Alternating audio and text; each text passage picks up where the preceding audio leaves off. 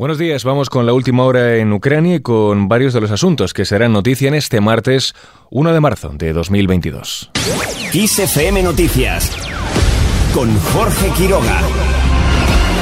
Rusia y Ucrania se emplazan a seguir negociando mientras sigue la ofensiva en Kiev y en Yarkov. La primera ronda de negociaciones ha terminado con ciertos avances, según ha valorado la delegación ucraniana al término del encuentro, en el que han exigido un alto el fuego y la retirada de tropas rusas ante la guerra iniciada por Vladimir Putin. Los negociadores volverán a sus respectivas capitales para preparar una segunda ronda en los próximos días y han acordado que tenga lugar en la frontera bielorrusa polaca, de acuerdo con Vladimir Medinsky, negociador ruso y consejero del Kremlin. Mientras la Unión Europea da un salto en su actividad militar al coordinar la compra de armas para Ucrania, Bruselas se implica en el conflicto con ayuda financiera para armamento y la movilización del centro de satélites con sede en Madrid para facilitar información a Kiev. Estados Unidos, por su parte, minimiza el riesgo de una guerra nuclear con Rusia, descarta un posible cambio en los niveles de alerta del arsenal estadounidense, aunque opina que las medidas al respecto de Moscú son peligrosas. Al terminar un acto en la Casa Blanca, el presidente norteamericano Joe Biden ha respondido con un tajante no a la pregunta de si los estadounidenses deberían estar preocupados por la posibilidad de una guerra nuclear. Y en este clima bélico, el presidente del gobierno español, Pedro Sánchez, en una entrevista en televisión española, ha sido preguntado sobre si España enviará armas a Ucrania. Escuchamos la respuesta del jefe del Ejecutivo. Bueno, estamos actuando en tres ámbitos. El primero es el de la ayuda humanitaria, que estamos eh, ya enviando a Ucrania a través de Polonia. En segundo lugar, la provisión de material defensivo, cascos, eh, chalecos, 20 toneladas hemos enviado también a Ucrania.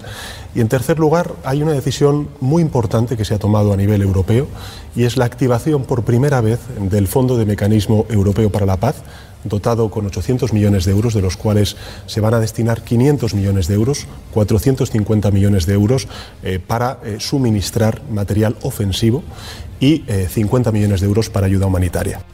Como han escuchado, Pedro Sánchez se ha remitido a los 450 millones de euros del Fondo Europeo de Apoyo a la Paz con el que la Unión proporcionará al país invadido material ofensivo con el que defenderse. Descarta, por lo tanto, enviar de forma nacional armamento a Ucrania.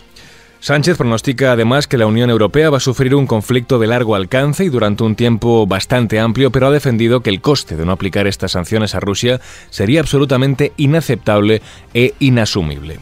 Además, preguntado sobre las consecuencias económicas para España de las sanciones a Rusia, Sánchez ha hablado de un abordaje europeo y de otro español para compensarlas. Garantizar el suministro del gas al continente europeo, afortunadamente España por razones históricas lo tenemos garantizado, somos uno de los países con mayor eh, número de reserva eh, de gas.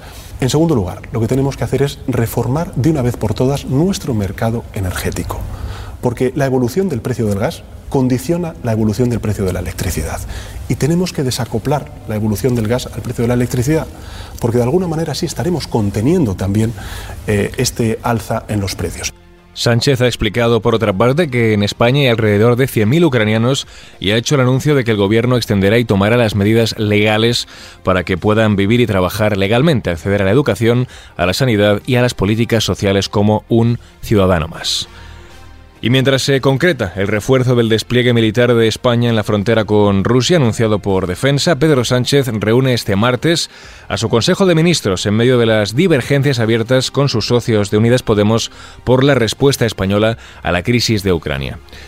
Por otro lado, el PP formaliza hoy la convocatoria del próximo Congreso Nacional Extraordinario. La Junta Directiva Nacional de los Populares formaliza la convocatoria de este Congreso Extraordinario de los días 2 y 3 de abril, que dará relevo en Sevilla a Pablo Casado. El actual líder popular cederá en esta cita con casi toda seguridad el liderazgo Alberto Núñez Feijóo tras la crisis sin precedentes a la que condujo su choque con Isabel Díaz Ayuso.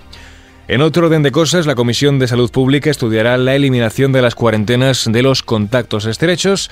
En esta reunión, el Ministerio de Sanidad y las comunidades autónomas también acordarán la estrategia de vacunación con el fármaco Ebusheld, indicado para quienes no han podido vacunarse o han recibido una vacunación incompleta por alergias. Y terminamos con un dúo que vuelve a reclamar su corona en Reino Unido.